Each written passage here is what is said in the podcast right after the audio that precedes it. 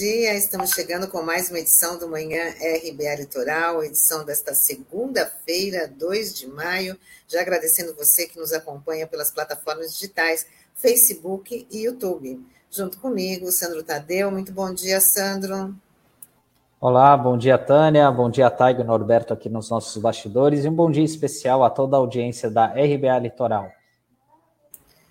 Bom, a gente começa a nossa edição já falando que, um, repudiando né, a violência sofrida contra a nossa companheira Solange Santana, que ela foi agredida durante uma atividade para o dia 1 de maio. Ela levou um chute, uma rasteira de um homem que também xingou, xingou os sindicalistas que estavam presentes. O episódio, que aconteceu na zona noroeste de Santos, revoltou a população. Foi registrado um boletim de ocorrência. Sandro, inadmissível né? Parece que essas pessoas estão receberam aí uma senha para atacar principalmente os jornalistas, né, que aí durante o governo Bolsonaro são os principais alvos dos ataques, né? Então a Solange até machucou o braço, foi agredida, inadmissível. É verdade, Tânia. A, é, a, a gente desde já já manifesta a nossa solidariedade aí a Solange, que é uma referência no movimento sindical aqui da Baixada Santista. Hoje ela está como diretora, ela está como é, representante da executiva estadual do Sindicato dos Jornalistas. Ela era diretora regional aqui do sindicato, né? E é, infelizmente, né, foi alvo dessa dessa ação aí desse vândalo, né? Enfim, que foi ali para tumultuar. Ali é um local onde estava ocorrendo essa mobilização na véspera do primeiro de maio na zona noroeste de Santos, em frente a um supermercado, e ali havia é, uma caixa de som, havia distribuição de panfletos, falando, fazendo esse trabalho de mobilização da sociedade, mostrando os malefícios aí do governo Bolsonaro, né? E ela foi covardemente atacada aí por um por, por esse senhor, é, né? Para a gente não falar outra coisa, né? Foi jogada ao chão. É, houve um princípio de confusão, porque no primeiro momento as pessoas foram para cima dele, por, até por ser um ataque contra uma mulher, né? Enfim, ela, ela, um pouco antes da agressão, essa pessoa já tinha xingado uma outra representante da POSP, mulher que estava ali, né? O que foi uma grande covardia, né? É, eu até conversei com a Solange, né? Ela sofreu algumas escoriações no braço, no joelho, como a gente até pode ver, mas já está tudo bem. Ontem ela participou também da mobilização é, do primeiro de maio, mas isso acaba servindo de alerta aí, né? Para para é, por conta desses atos, né? Que vão ser cada vez mais frequentes aqui na nossa região, em todo o país, né? E o pessoal faz isso é, da, com a maior é, de cara lavada, né? Enfim, de, de uma forma é, cruel, covarde, né? Então a gente precisa ficar atento a esse tipo de situação, né? É bom lembrar que a gente já teve em setembro do ano passado uma agressão a jornalistas da TV Tribuna durante uma vinda do Bolsonaro aqui. É, o cinegrafista Hélio Oliveira e a repórter Thaís da TV Tribuna foram agredidos ali por uma pessoa que dizia que, que era coronel e na verdade não era coronel coisa nenhuma, era um serralheiro, um amante da ditadura que foi ali para cima dos jornalistas. Né? Então a gente não pode admitir esse tipo de situação. E dando continuidade aqui, Tânia, a gente vai falar sobre é, as mobilizações de ontem, né? Porque a defesa do deputado Daniel Silveira pediu o arquivamento da ação penal, na qual o parlamentar acabou sendo condenado pelo STF por xingar os ministros da corte e promover atos antidemocráticos. A solicitação foi enviada ontem, dia em que os bolsonaristas realizaram atos em favor de Daniel Silveira. O próprio participou de atos, mesmo estando proibido de ir a eventos. É, e ontem mais um show de horrores, né, Tânia, que a gente viu nessas mobilizações em São Paulo, em Brasília, no Rio de Janeiro, né, pessoas é, defendendo, né, é, o AI-5, chamando o STF de advogados é, de toga de bandidos, enfim, é, algumas faixas mais irônicas, né, como o Barroso só acredita nas urnas eletrônicas, e ontem esse o Daniel Silveira, né, apareceu armado ali no Rio de Janeiro, foi ovacionado é, durante essas mobilizações. É, e o, o, ontem, né, esse o advogado dele, o Paulo Sérgio Rodrigues de Faria, argumentou que o decreto da graça, né, presidencial concedida aí pelo Bolsonaro, é constitucional, né? Então, por esse motivo, ele poderia estar circulando livremente, sem tornozeleira, enfim, o que é algo muito discutível ainda do ponto de vista jurídico, né? Ainda há muitas indefinições, há muitas divergências em relação a isso. É, e também é curioso, né, Tânia, porque esse, esse o advogado pediu a, pediu várias, é, pediu, é, por exemplo, né, que ele possa recuperar é, o dinheiro pago das multas, né, por conta da multa imposta ao STF, né? Então é de se lamentar a postura desse cidadão e também é, até mesmo essas pessoas que acabam seguindo este deputado federal, né? Que está longe de ser um exemplo. É, o Alexandre de Moraes, o advogado aí do Daniel Silveira pediu até para o Alexandre de Moraes, pediu para esquecer o Daniel Silveira, né? Então, que eu acho que não vai, que, o que não vai acontecer, porque cada vez ele, cada vez mais ele vem cometendo mais crimes, né? Então parece que ele está forçando ali, testando o limite do STF e agora a gente vai ter que acompanhar, ver o que os ministros né, vão decidir em relação à situação do, do Daniel Silveira. Na, o presidente do Senado, Rodrigo Pacheco, já articula uma PEC para restringir o uso do indulto e da graça constitucional pelo presidente da República. Essa proposta ganhou apoio de outros senadores e Pacheco já encomendou estudos técnicos para elaborar o texto. Né? Esse apoio ele vem, né, Sandro, porque alguns senadores também não ficaram contentes com esse induto né, concedido ao Daniel Silveira pelo presidente da República, um induto individual, e que acabou aí é, reforçando essa crise entre o executivo e o judiciário. É, e finalmente parece que o, o Congresso está se mexendo em relação a isso, né? Porque é, realmente, né, é, essa situação, caso é, vingue né, essa proposta aí do Rodrigo Pacheco, essa PEC, ela não valeria é, para o Daniel Silveira, né? É, e porque assim, esse o induto, entre outras palavras, né, uma, é, acaba sendo uma espécie de superpoder, né, que o, o, um super trunfo ali que o presidente da República tem em alguns casos, né, fazendo uma brincadeira aqui, né. E o problema é como isso é usado, né, e acaba sendo mal usado, né, que é um, um exemplo claro nesse sentido, né, com essa graça é, concedida pelo Bolsonaro ao Daniel Silveira. Então, isso colocou um ponto de interrogação e deixou muita gente em alerta, né? Que, principalmente aqueles que têm um mais bom senso ali no Congresso Nacional, né? É, que a gente fala muito do centrão aqui, enfim, da cooptação que existe por parte dos parlamentares, por parte do executivo, né? Mas a gente sabe que tem gente ali que tem é, pelo menos é, sabe uh, jogar esse jogo, tá? É ponderado em algumas coisas, né? E essa questão do Daniel Silveira realmente chama bastante atenção, né? E tá, até por conta também de outras medidas que já foram tomadas nesse sentido, né? A gente lembra também do indulto é, concedido pelo Michel Temer, né? Que acabou, inclusive, beneficiando aqueles que eram condenados por crimes de corrupção, aquilo não caiu bem também naquela ocasião, né? Enfim, então é realmente é, cabe ao legislativo de fato, né? Mexer nessas questões, discutir. Esse é, é, é, o, é o papel do, do legislativo, né? E não servir apenas como um carimbo ali de tudo que vem do executivo ou ficar pedindo emendas parlamentares, né? Que isso até por um erro nosso assim da imprensa, né? Às vezes a gente acaba é, medindo a importância de um deputado com uma quantidade de emendas que ele traz para sua região, para sua cidade, e a postura do parlamentar vai muito além disso, né, Tânia? Então, é, agora essa PEC está sendo pensada aí, né, e vamos ver se isso de fato acaba se tornando um projeto de lei, né, uma, uma lei, e que isso acabe sendo efetivado para evitar esses excessos. A gente vai continuar acompanhando. Bom, hoje, segunda-feira, dia de conversar com o Sérgio Pardal, para a gente ficar por dentro da Previdência.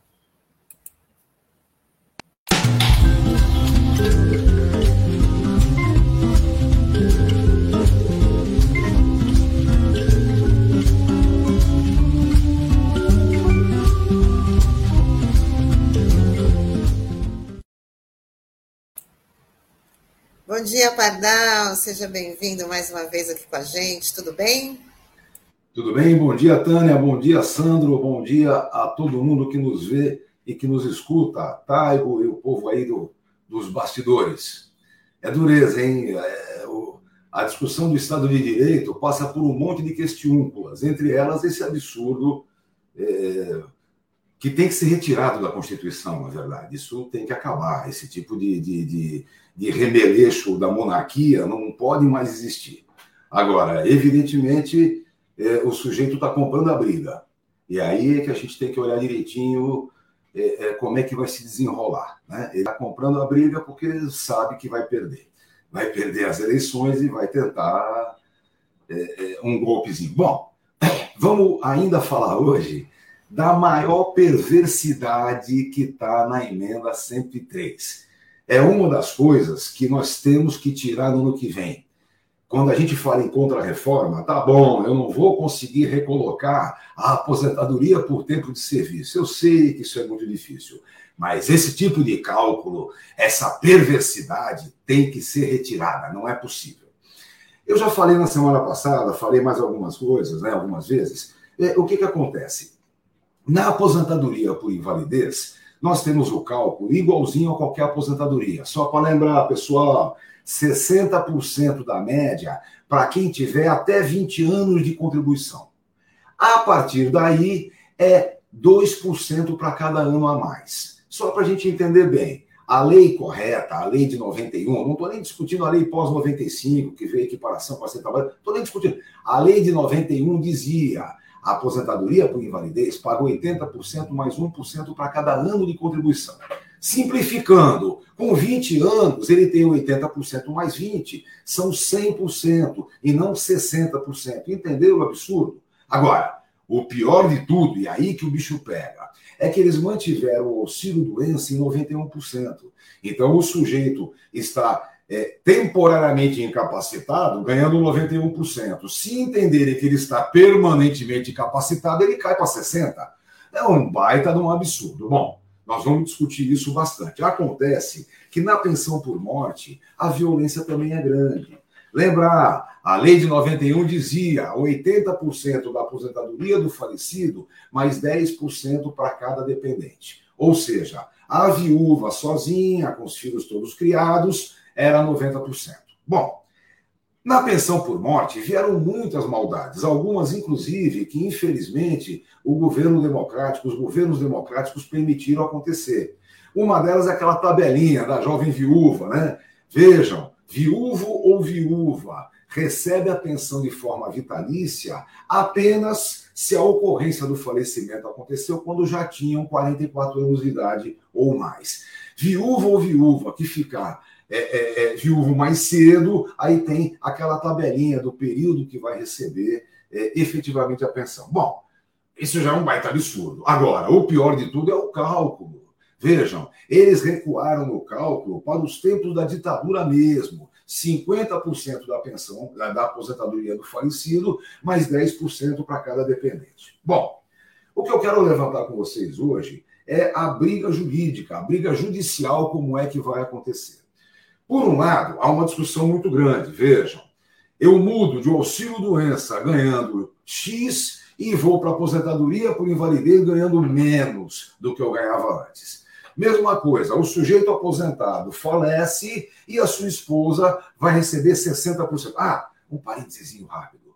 Ainda tem o tal do fatiamento, que eu já contei para vocês. Daqui a algum tempo eu conto de novo.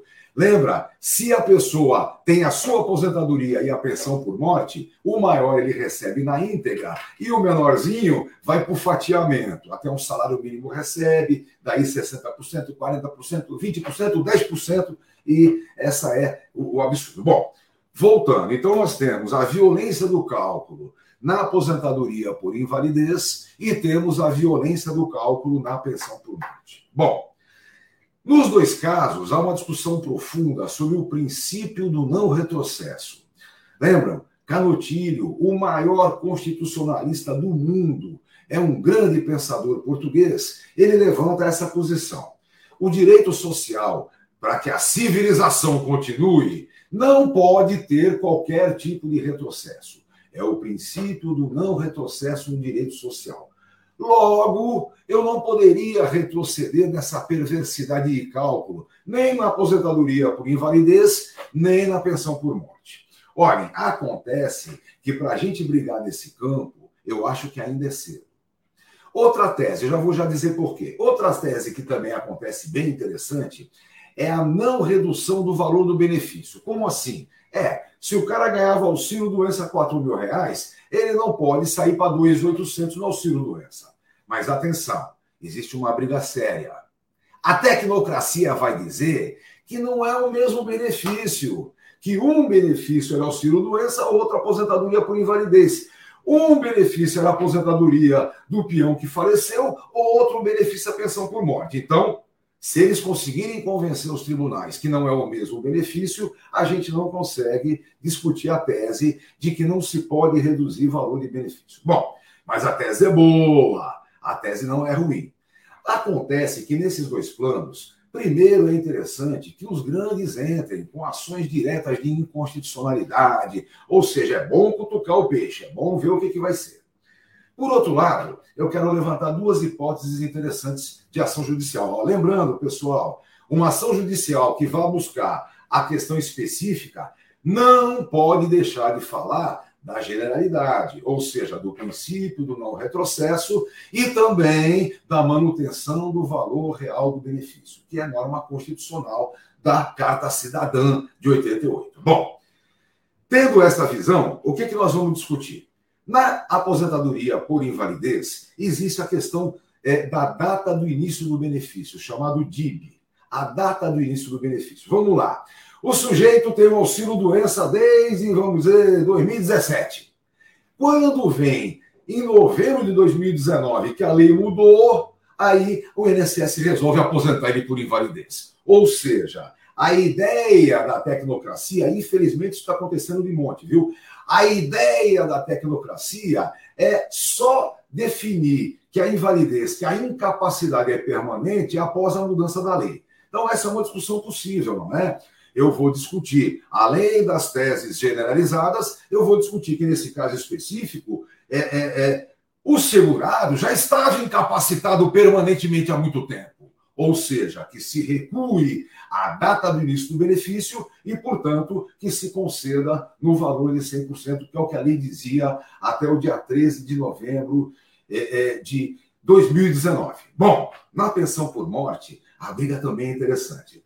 Vocês devem lembrar, semana passada eu falei da nova perversidade desse pilantra, que foi a MP 1113, de 20 de abril passado agora. Bom, Nessa MP, eles ampliaram é, é, é, aquela sacanagem que é, eles chamam de, de, de, pente fino, mas a gente sabe que é o arrastão pericial. Eles ampliaram o arrastão pericial, incluíram o auxílio acidente e também a chamada, é, o chamado pensionista inválido. O que, que eu estou dizendo? Eu estou dizendo o seguinte, pessoal: se a pessoa fica viúvo ou viúva, vamos dizer, com 70 anos de idade não tem rendimento, porque não teve trabalho efetivo é, é, é, contribuindo para ter sua própria aposentadoria. Não tem rendimento e não tem qualquer capacidade é, é, laboral. Logo, independentemente da sua condição de saúde, está incapacitado permanentemente.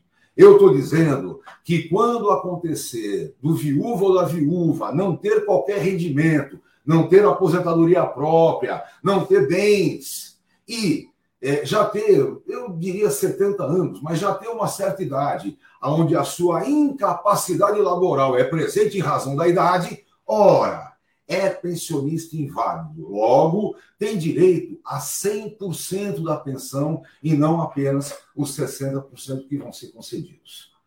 Ó, eu estou falando hoje de ações judiciais eu estou falando que existem duas teses generalizadas muito boas, que são o princípio do não retrocesso e o impedimento da redução do valor real do benefício.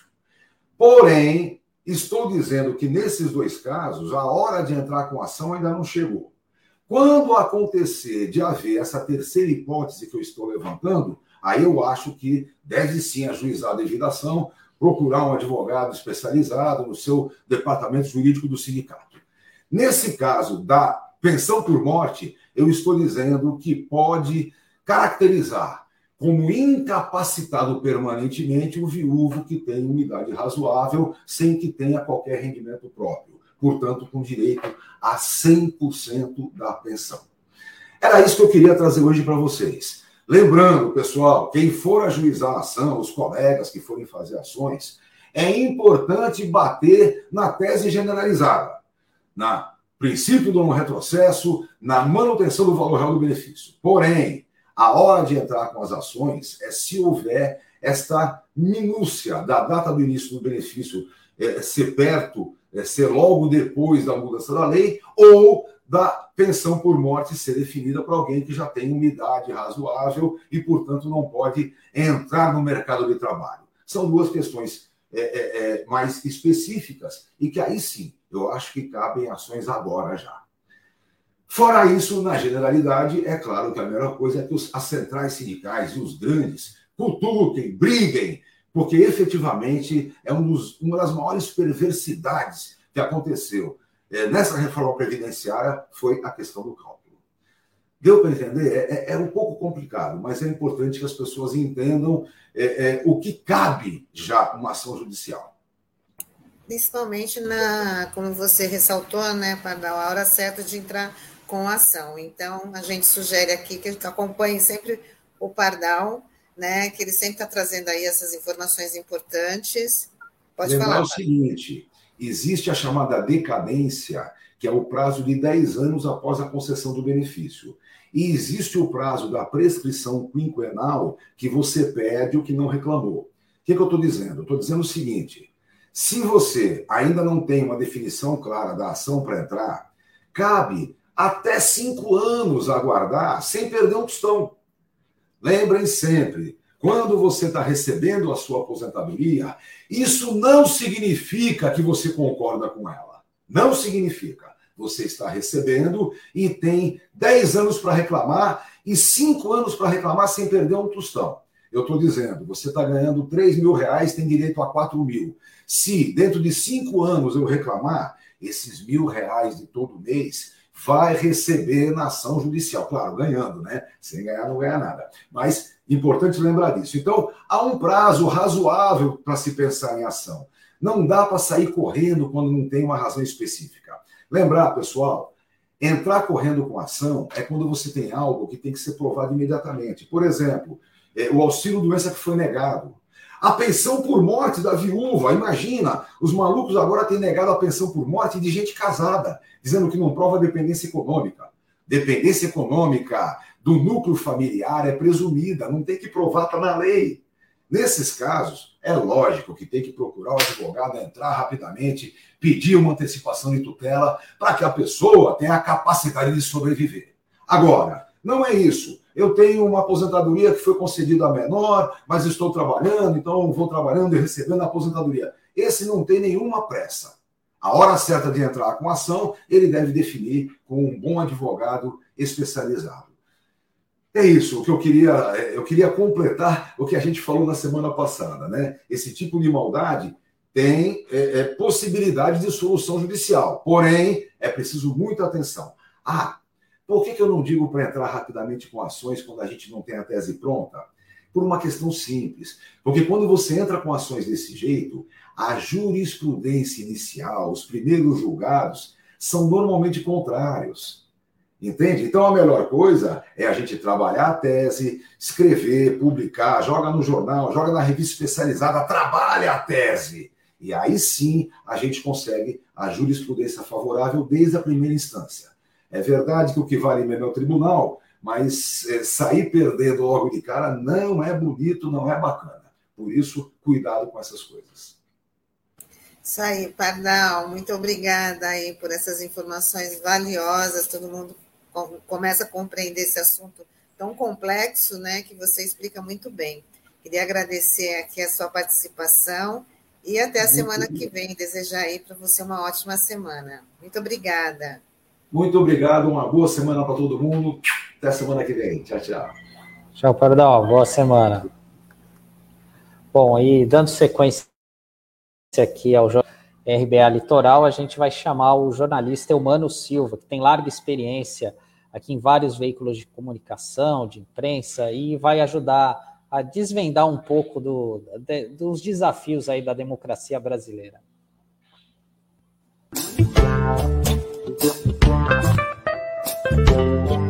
Oi,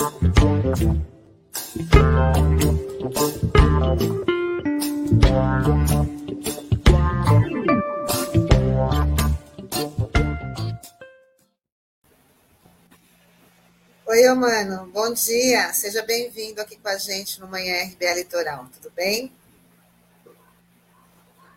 Acho que teu áudio está seu... fechado, mano. Ligue seu áudio, por favor. Seu áudio, mano. Eu acho. O seu áudio. O seu áudio está fechado. Acho que deu um probleminha ali. O áudio.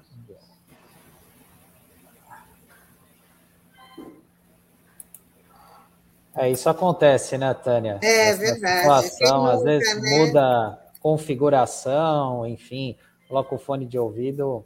Só fazer uma breve apresentação aqui do Eumano. O Eumano trabalhou em vários é, trabalhou no Metrópolis, na Folha de São Paulo, é, foi do Congresso em Foco também, que é um importante site jornalístico aí que acompanha o Congresso, chefiou as sucursais da, das revistas Época, Isto É, e também é jornalista premiado, né? Ele já ganhou o prêmio ESSO, ganhou o prêmio Jabuti de melhor livro-reportagem sobre a, o livro sobre a Operação Araguai e os arquivos secretos da guerrilha, né? Então, é uma pessoa com muita experiência, né, nessa área da política, né, desde a década de 80, acompanhando sempre, e também de Brasília, né, Tânia, porque existem muitos desafios aí pela frente, né, a gente, por conta da, da política, enfim, com essa questão do Daniel Silveira, e ele vai poder ajudar a gente aqui a decifrar melhor esse momento.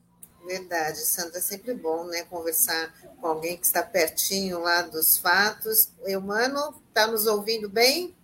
Agora sim, desculpa, pessoal, tive um pequeno problema aqui na conexão. Muito bom dia. Obrigado, Tânia, tá... obrigado, Sandro, pelo convite. Obrigado a todos da RBA Litoral e bom dia aí a todos que nos acompanham. É uma satisfação estar aqui com vocês. A gente quer te ouvir muito. É verdade. Vamos lá. Eu, mano, a gente já queria começar sabendo de você qual o balanço que você faz aí desse primeiro de maio, com os atos convocados aí pelos bolsonaristas, fazendo essa defesa do Daniel Silveira, e também é, qual a percepção que você teve aí de Brasília, né? Que se esperava um movimento muito grande, mas pelas imagens é, que a gente teve acesso, parece que não foi lá grande coisa, né? É, Sandro, veja, eu acho que, na verdade, criou-se uma expectativa muito grande de todo mundo em relação a esse primeiro de maio.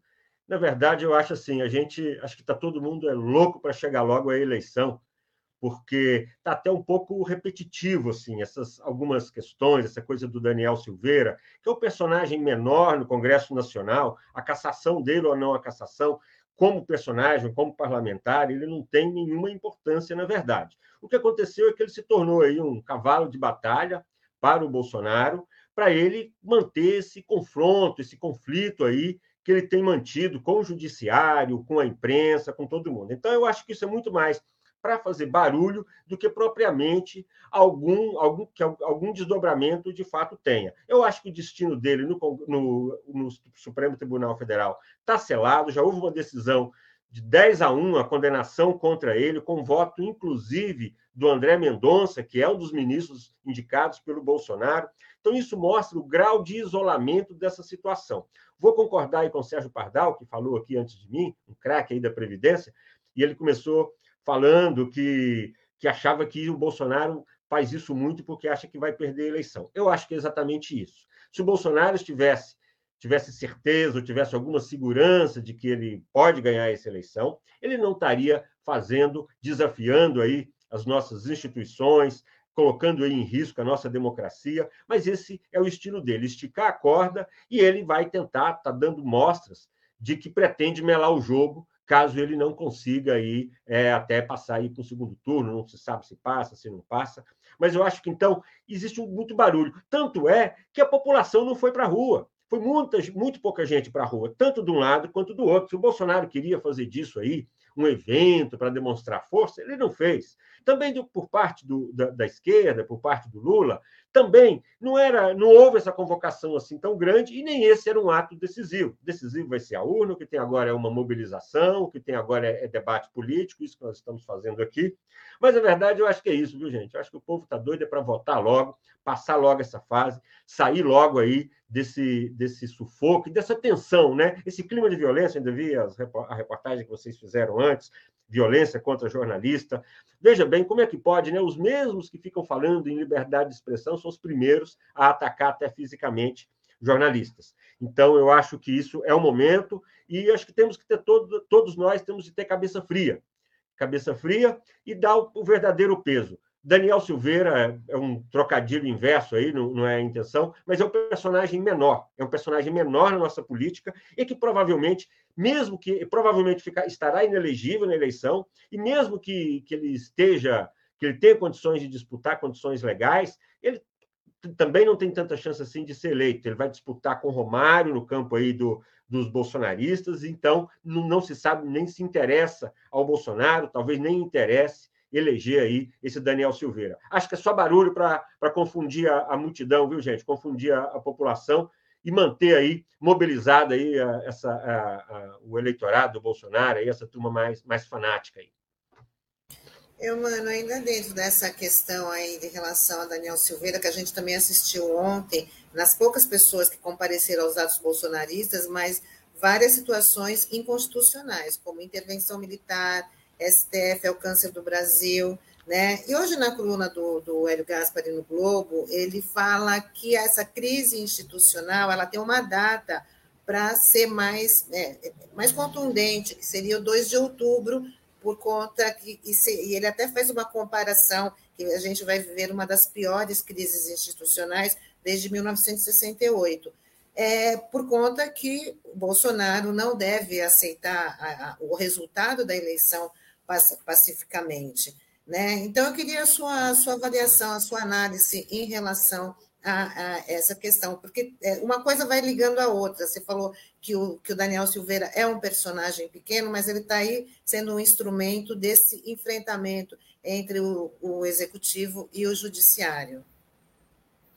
Sim, olha, o, o Hélio Gaspari é, um, é uma autoridade para falar desses assuntos, né? Pouca gente estudou tanto, conhece tanto o pensamento militar no Brasil quanto Hélio Gaspar, que escreveu aí cinco livros sobre esse período e que, e que são livros, que são referências aí para todos nós que trabalhamos e, e pesquisamos esse assunto. É, sem dúvida, o, a, a, temos aí o um momento crítico, que é esse momento do 2 de outubro, e caso tenha segundo turno, é entre o, o, dia 2 de outubro e o segundo turno. Então, nós teremos momentos aí de grande instabilidade, por isso é que eu acho que tem de todo mundo manter a cabeça fria, é, porque não, não, não acredito. É, o que o Supremo, o que o TSE tem demonstrado é que eles vão, que eles vão sustentar a, o nosso processo eleitoral. É, e isso, claro, vai depender do apoio de outras instituições, vai depender do apoio do Congresso, vai depender do apoio, sobretudo, da população. É, há um componente de violência que preocupa mais, sabe? Uma parte da população está armada, é, isso constitui uma ameaça é, ao processo e esses atos de violência que a gente vê, isso realmente no, nos preocupa. É, agora, acho que não resta outro caminho a nós que não seja acreditar nas instituições, acreditar no processo eleitoral, que sempre foi limpo, nós nunca tivemos problema de, de, de denúncias em relação às urnas eletrônicas, muito pelo contrário, as, as urnas eletrônicas elegeram presidentes da República de todos os perfis ideológicos, desde a esquerda, com Lula, Dilma, com candidatos do centro, como Fernando Henrique Cardoso, e até a extrema-direita, como Bolsonaro. Então, por que, qual é o problema em relação às urnas eletrônicas? É o Bolsonaro, como repetindo, é o Bolsonaro com medo, prevendo que vai perder a eleição. Por que ele tem tanto medo de perder a eleição? Um pouco ninguém gosta de sair do poder, mas o Bolsonaro tem problemas mais graves e tem a ver com o que você com a sua pergunta, Tânia, que é a questão da, dos quantos atos criminosos, inconstitucionais que foram cometidos por essa turma. Então, ele, a família dele, pessoas como Daniel Silveira, todo esse mundo, são pessoas que, no nosso, na, na, no nosso padrão democrático, que nós, a duras penas, estamos construindo desde vamos colocar como marco principal aí, desde a lei da anistia em 79, quando começamos a nossa redemocratização, passando depois pelas eleições de governadores de 82, as eleições de 86, ainda não era urna eletrônica nesse período, era contar voto por voto ali, né, na, na... e depois a, a, a, Constituinte. Então, eu acho que esse nosso processo é o que nós temos que assegurar. Isso é uma conquista da sociedade brasileira e, e, e cabe à sociedade brasileira preservar. Bolsonaro tem medo de ir para a cadeia, que os filhos deles, que os filhos dele também sejam presos em função de tanta denúncia. E aí, viu, Tânia, é, você se referiu, não sei se foi você ou Tadeu, é, em relação ao, ao, comportamento, às atitudes aí tomadas pelo presidente do Senado, Rodrigo Pacheco, e pelo presidente da Câmara, o, o Ayrton Lira. É, tem aí, aí uma, uma é, eles, embora eles tenham sido eleitos com apoio do Bolsonaro, os dois, o Pacheco também com apoio do PT, os dois, na questão da urna eletrônica, eles estão é, contra o Bolsonaro. Isso já foi demonstrado quando a Câmara rejeitou o voto impresso e o, e o Lira estava. Arthur Lira, desculpa, é, e o Lira, eu, é, eu falei Ayrton, é, o Ayrton Lira foi um, foi um meia do Santos, né, nos anos 70, um excelente camisa 10 do Santos, eu confundi os nomes aqui agora. É, o, o Arthur Lira que, que, presidiu a sessão que derrubou o voto impresso, e nessa questão ele não está com o Bolsonaro.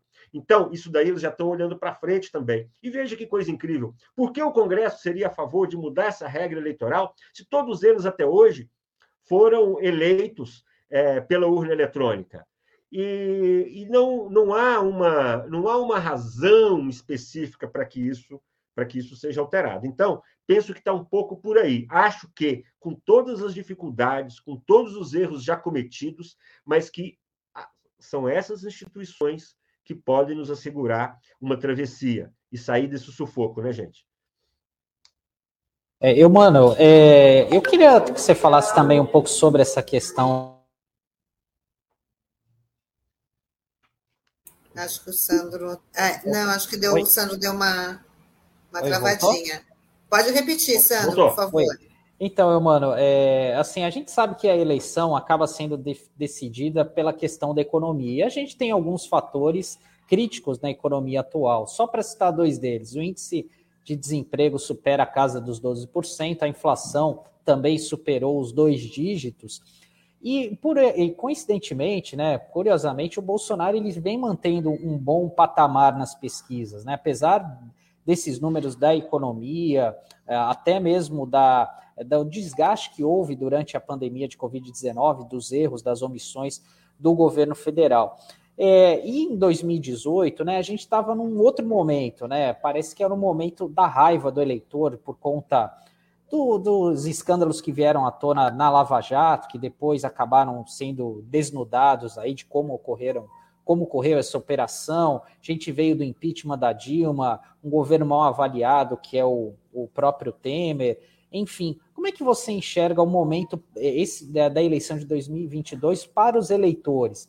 É, é, aquele momento da raiva de 2018 passou, o Bolsonaro, com essas ações, ele está tentando recriar esse momento para ver se leva de novo a eleição. Qual que é a análise que você faz? Acho que é exatamente isso. Ele precisa dessa raiva para tentar se reeleger.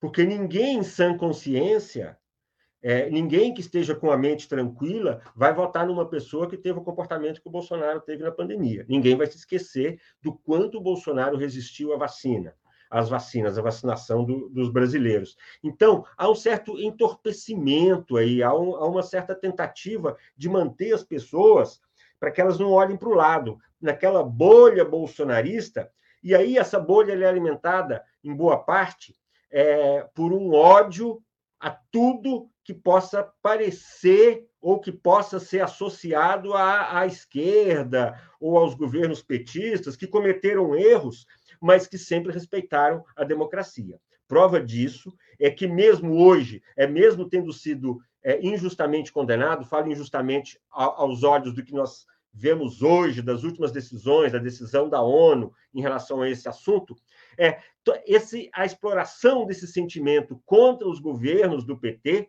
é a única coisa que pode que mantém o Bolsonaro competitivo.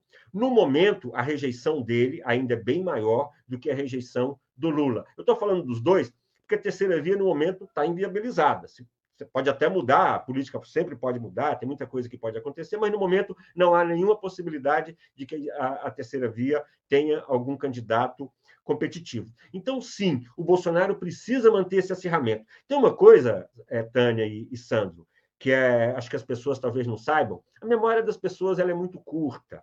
As pessoas não têm ideia, talvez mesmo no parlamento eu percebo isso, que numa ruptura democrática, isso aconteceu na, na ditadura, as primeiras vítimas são o Congresso, é cassação de parlamentar, é, é cassação de juiz, todos os outros poderes, todas as estabilidades, todos os marcos que nós temos que sustentam a nossa sociedade caminhando dentro desse padrão democrático, tudo isso se esvai diante de um ditador. Qual, nenhuma, nenhum presidente, nenhum líder, nenhum governante pode ter esse poder absoluto de fazer e desfazer o que ele quer. Isso que o Bolsonaro fala, ah, o Supremo está me impedindo. Não, o Supremo é um poder e que está ali exatamente para isso, para julgar, para interpretar a nossa Constituição. Então, eu acho que é uma ingenuidade das pessoas também nisso tudo, em entrar um pouco nessa conversa do Bolsonaro. E aí, é, eu não sou de partido nenhum, não, não, sou militante de nenhum partido, eu sou, eu sou um jornalista que acompanha aí os fatos, eu comecei a cobrir política durante a Constituinte, eu, eu até tenho aqui a, a Constituição que eu mantenho aqui, que eu acho que é o nosso livro, o nosso livro mais importante para a nossa, para nossa, para nossa estabilidade, para a nossa cidadania, né? nossa Constituição cidadã, como muito bem chamou o Ulisses Guimarães. É, acho que acho que essa, manter esse acirramento é a única maneira que o Bolsonaro tem para tentar ganhar a eleição. Mas ainda assim ele sabe que a rejeição dele é muito grande e que hoje a rejeição dele é maior até do que a rejeição do Lula, que também não é pequena, mas é menor. A do Bolsonaro hoje é impeditiva de ele se eleger. E daí é que eu acho que vem aí essa, esse comportamento aí de confrontar, afrontar é, e agredir, atacar mesmo, principalmente o Supremo e o TSE. E vou repetir, é deles que nós dependemos para manter o, o país que nós conhecemos. Sem eles, entraríamos aí numa escuridão total, em que não só o Bolsonaro, mas sabe, é como disse o, o Pedro Aleixo na, durante a votação do AI-5, o problema é o guardinha da esquina, ou o, o prefeito que é aliado e que resolve perseguir, ou todo mundo. Então, é tratar as pessoas, os adversários, como inimigos, e inimigos a serem destruídos, literalmente destruídos, no caso da ditadura, e em muitos casos que a gente vê agora também, essa, essa coisa de tem que matar todo mundo, que, que tem que, sabe, tudo isso eu acho que é, é a sociedade tem que estar mais atenta. Acho que a sociedade não sabe a gravidade, assim como é, é, em relação à economia que você falou. É, como é que as pessoas podem não observar o que está acontecendo com a nossa economia, sem nenhuma perspectiva de melhora nesse governo? Qual é o projeto que o governo tem para melhorar? A inflação está subindo, o dólar está alto, só quem exporta, só quem é do agronegócio, de algum outro setor, que ganha dinheiro com esse dólar alto.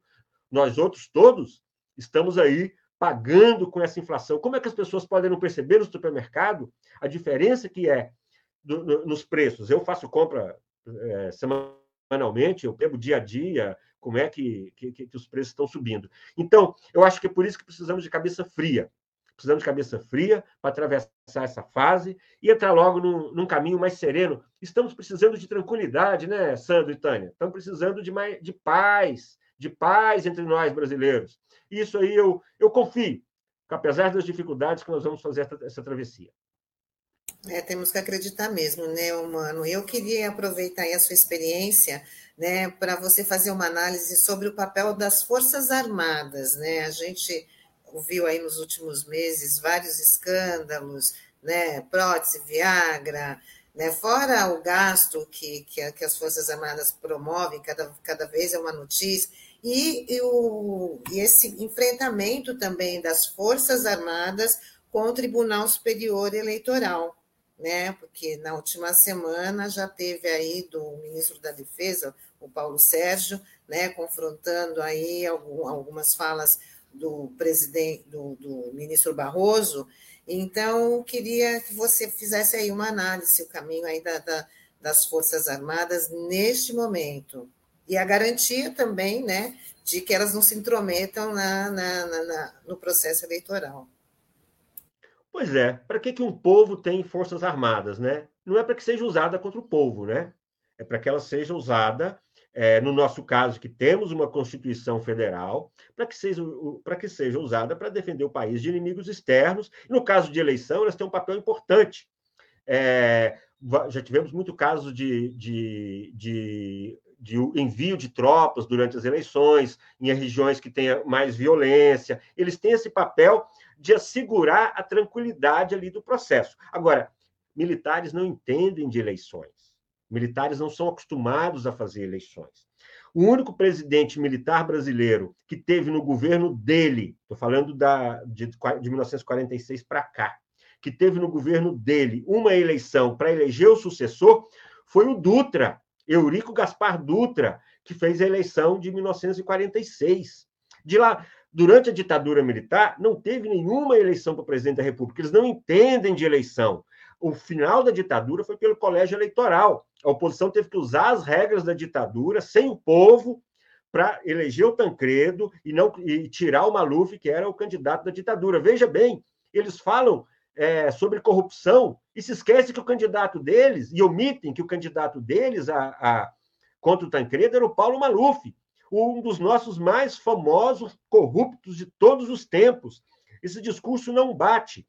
Nessa, no caso da, da, das eleições, primeiro, eles não, não têm nenhum tipo de interferência. É, o TSE fez uma concessão em fazer aquele convite, creio eu que uma maneira de tentar esfriar os ânimos, um pouco de tirar esse discurso do confronto. É, agora, evidentemente, isso de colocar, de, de, de plugar uma, uma, uma outra saída ali para que seja feita uma apuração paralela, evidentemente isso é uma tentativa de melar o processo. Se você faz isso, você vai ter duas contagens, basta você ter um, um detalhe que se invente ali em relação a essa apuração paralela, para você tentar prejudicar todo o processo. É, acho que as Forças Armadas, que são absolutamente assim, elas voltaram ao poder, né?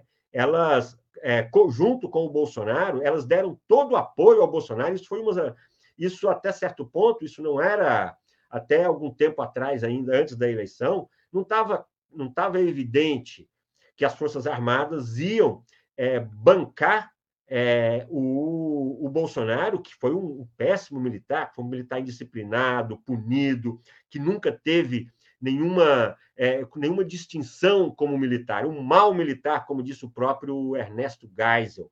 Então, eu acho que essa é, vamos.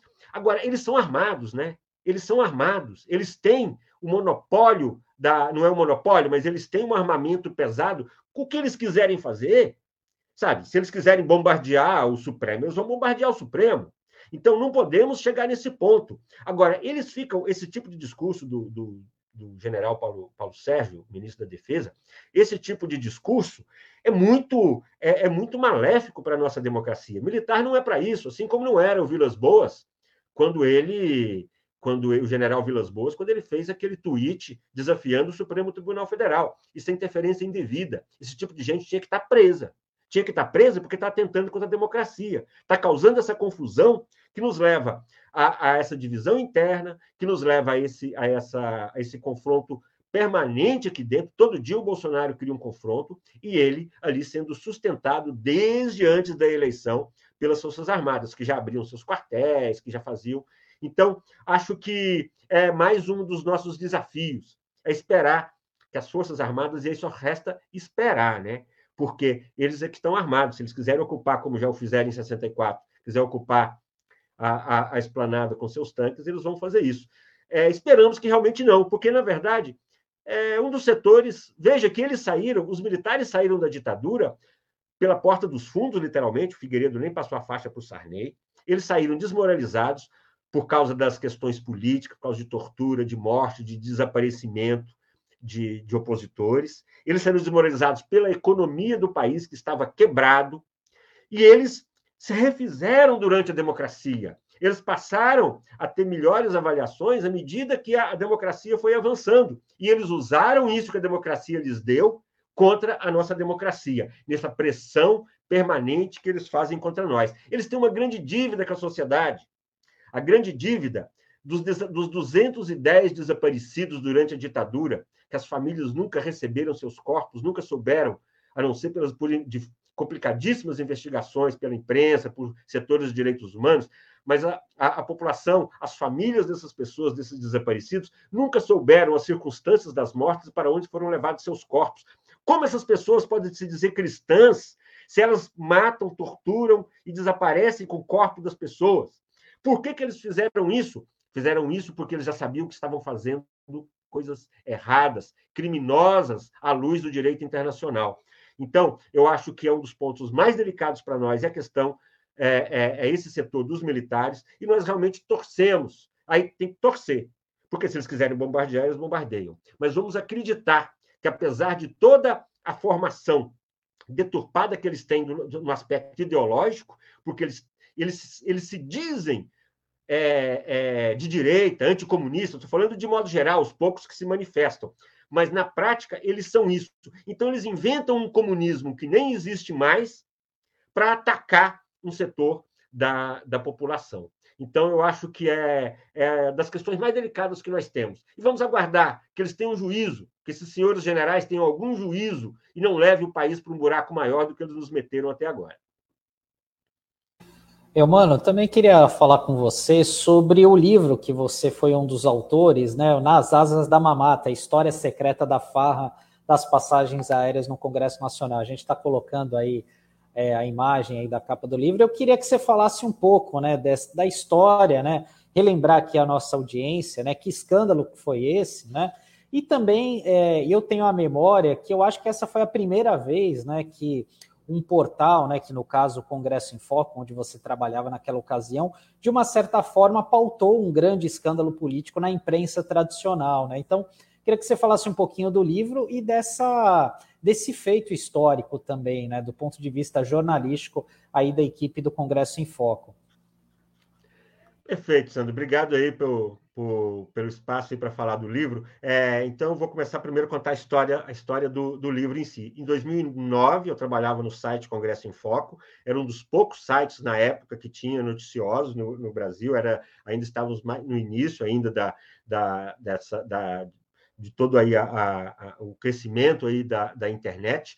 E, junto com três colegas, é, nós fizemos uma série de reportagens, foram três meses mais ou menos de reportagens que nós fizemos sobre o material que eram os arquivos das passagens aéreas é, dos parlamentares brasileiros, com senadores e, e, deputados, entre 2007 e o início de 2009, um período de dois anos.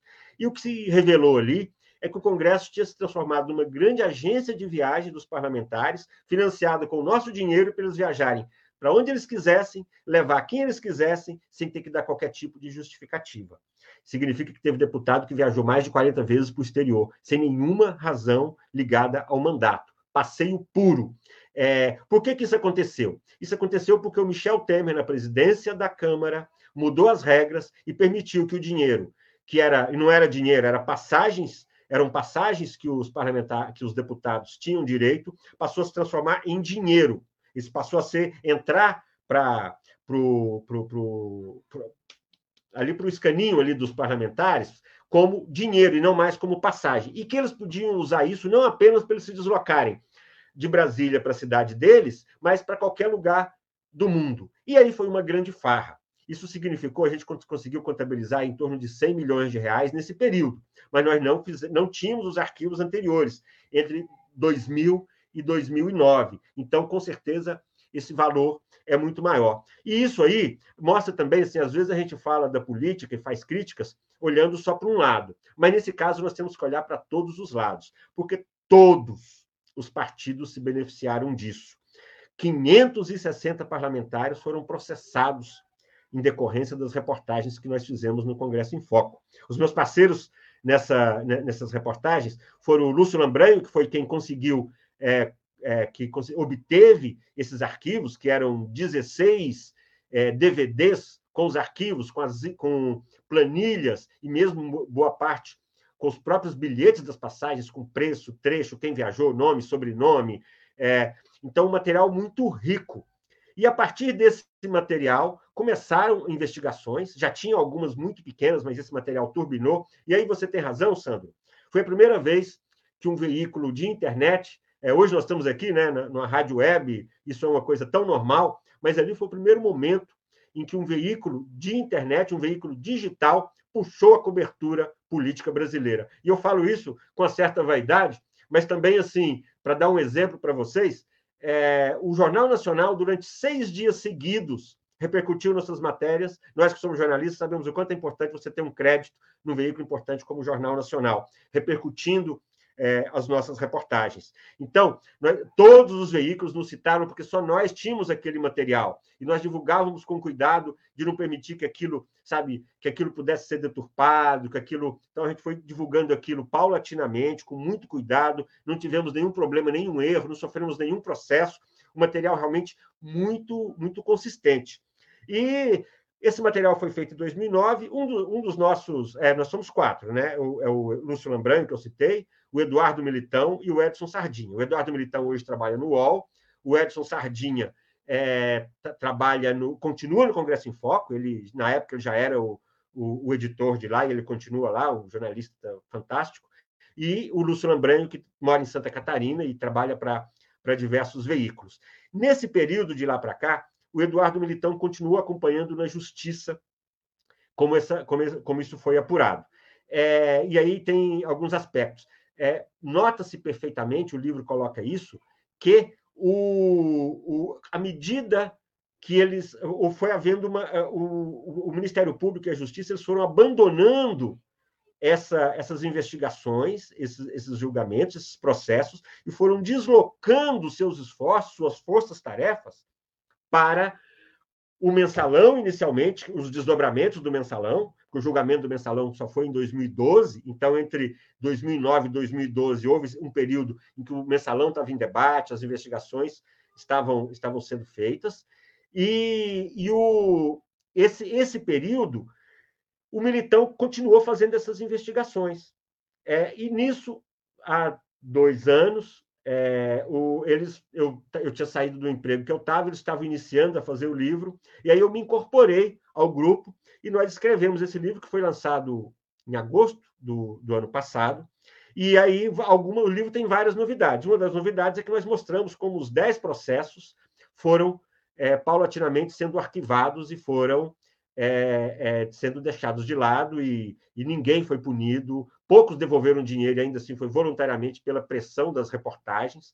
Então, como à medida que o mensalão e depois a, a Lava Jato ocuparam aí toda, toda, a, toda a força de trabalho do Ministério Público, da Justiça e da imprensa. E esse caso foi deixado de lado. E aí o Militão é, voltou aos, aos arquivos porque a gente não, na época a gente não deu destaque para todo mundo que tinha usado as passagens. Como nós dissemos aqui, eram mais de 500. Então, alguns que não tinham importância na época, por exemplo, o Bolsonaro, que era um deputado irrelevante naquela época, a gente não tinha pesquisado diretamente sobre ele. E aí, o capítulo 1 do nosso livro, a gente mostra que o Bolsonaro viajou com a Michelle, a lua de mel dele com a Michelle, em Foz do Iguaçu, foi paga, as passagens foram pagas com o nosso dinheiro. E que o Bolsonaro também, os filhos dele, que dois já tinham mandato, o Carlos já era vereador, o Flávio já era deputado estadual, que eles também, e o próprio Flávio, o Diego, todos viajaram, é, Nora, parentes, todo mundo viajou,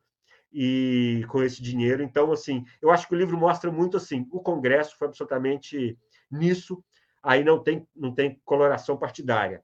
Todo mundo viajou com o nosso dinheiro, não teve um que se levantasse e dissesse: Ó, oh, isso aqui está errado, viu, gente? Isso aqui está errado, não podemos fazer isso. Não. Todos usufruíram dessa mamata, né? Essa mamata que foi que foi a farra das passagens. Acho que é mais ou menos isso. Desculpa, eu me alonguei um pouquinho, tentando contar um pouco aí da, da história do livro.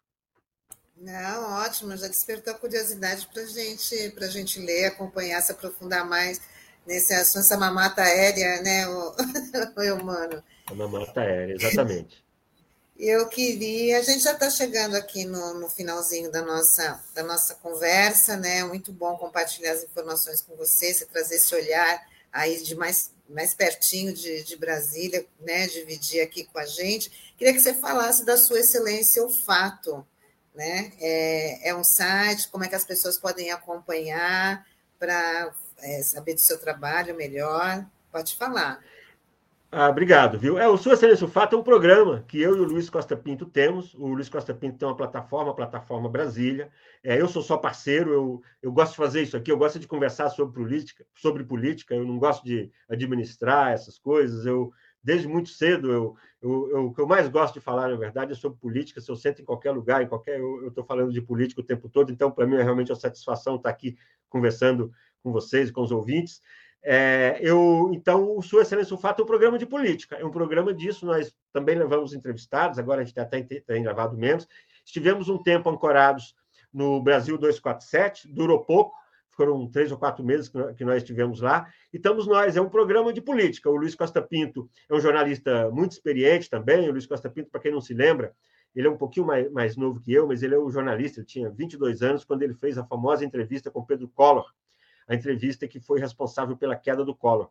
Foram duas entrevistas importantes. Essa do Luiz Costa Pinta, feita para a Veja, é onde ele trabalhava na época, e logo depois saiu uma na Isto é, é, com o Heriberto França, que era um motorista de uma secretária do Palácio do Planalto. Então, o Luiz Costa Pinto é um personagem importante de, de, de, nessa faixa, e é um jornalista que tem experiência, tem passagem também por assessorias, pelo marketing político.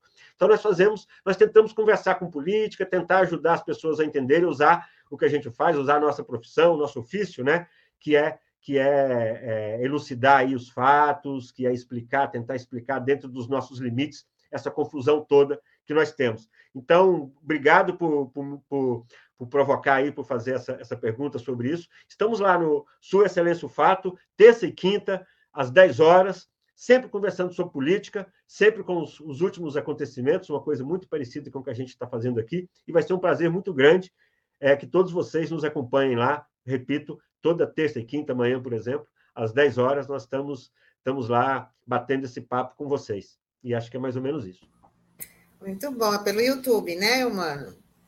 Sim, é pelo, pelo YouTube. Depois eu estou aqui agora, vai ser meio difícil aqui eu passar o link aqui para ah, vocês. O Taigo já colocou aqui é... na nossa telinha para. Pra... Ah, perfeito, ótimo, ótimo. Tá? Para as Olha, pessoas. Vale a pena, viu? E eu recomendo, eu assisto há muito tempo, assim, desde praticamente desde o começo, antes mesmo de vocês migrarem ali do 247. O Lula, inclusive, teve aqui no ano passado aqui conosco, conversando, aqui falando um pouquinho do projeto, né? E realmente, né, para para quem gosta de política, conhecer um pouco melhor das análises, são é, grandes entrevistas que vocês fazem, a gente já elogia desde que. E, ô, mano, o teu livro, onde a gente consegue comprar, ter acesso, é importante você falar sobre isso também.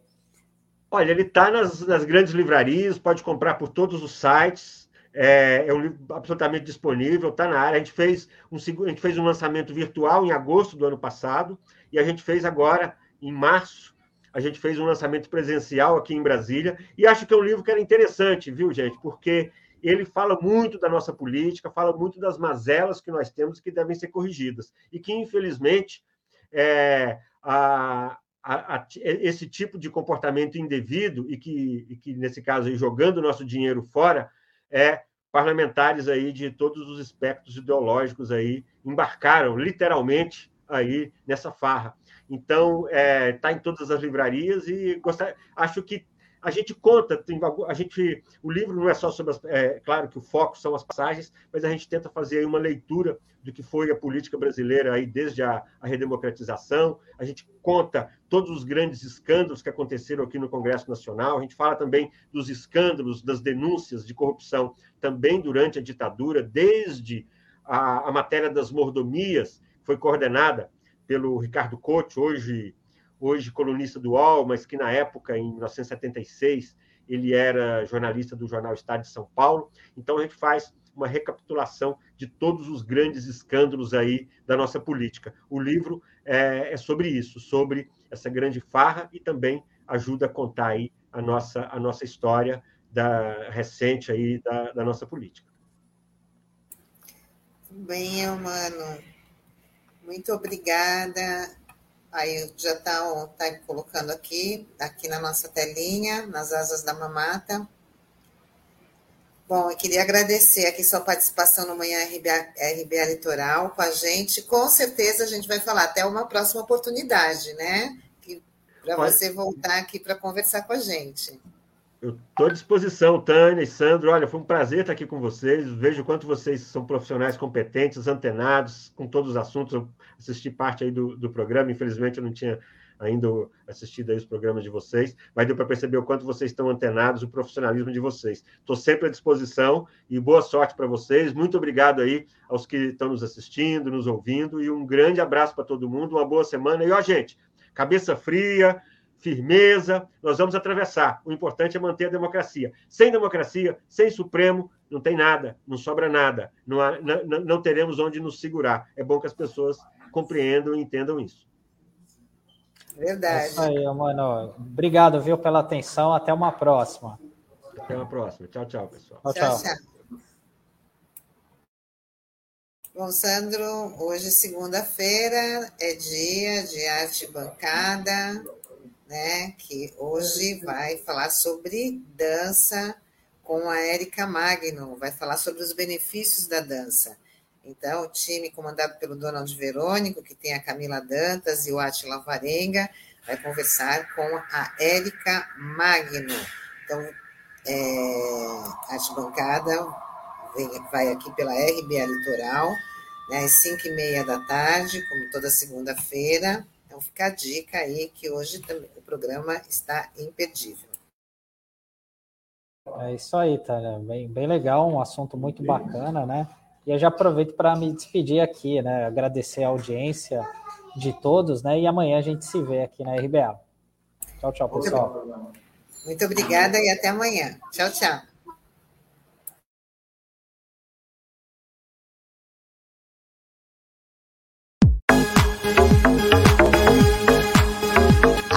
Brasil Atual Litoral é uma realização da Fundação Setaporte, apoio cultural do Sindicato Setaporte.